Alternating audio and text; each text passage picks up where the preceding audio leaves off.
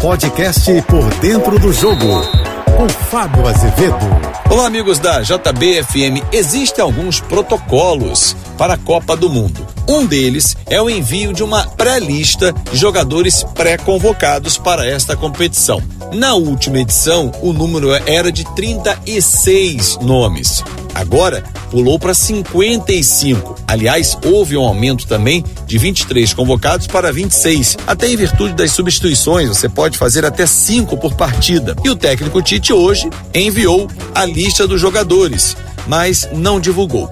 Ele até queria fazer isso, mas os integrantes da comissão técnica da diretoria da CBF o convenceram a fazer de forma diferente. Inclusive, a própria FIFA não irá divulgar os 55 nomes. Claro que muitos deles nós já conhecemos, os goleiros Alisson, Everton, eh, Ederson, eles estão ali. Mas pode ter, por exemplo, Cássio do Corinthians como um quarto nome.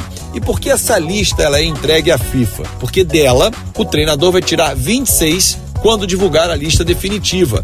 Detalhe que dia 14 de novembro é obrigação de enviar a lista definitiva. Só que o Brasil, uma semana antes, anuncia a lista dos jogadores que vão viajar para a Copa do Mundo no Catar. O Brasil estreia no dia 24, diante da Sérvia.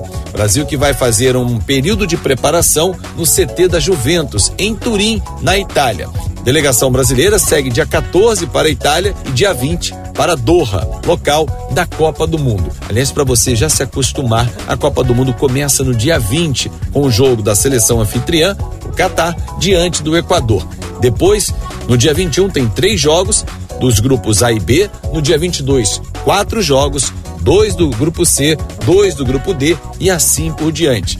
Os horários no Brasil, 7, 10 uma da tarde e quatro horas, horário de Brasília. Lembrando que para Doha, o fuso horário é de mais seis horas, ou seja, no último jogo, na estreia do Brasil, por exemplo, dia 24 às quatro da tarde, lá em Doha, será 10 da noite.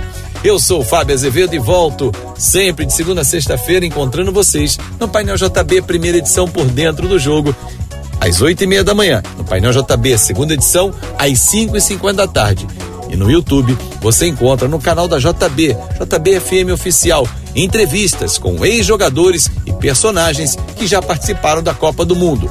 Lá estão Ricardo Rocha, Mauro Galvão e o último papo que a gente subiu do tetracampeão branco, que fez um golaço na Copa de 94.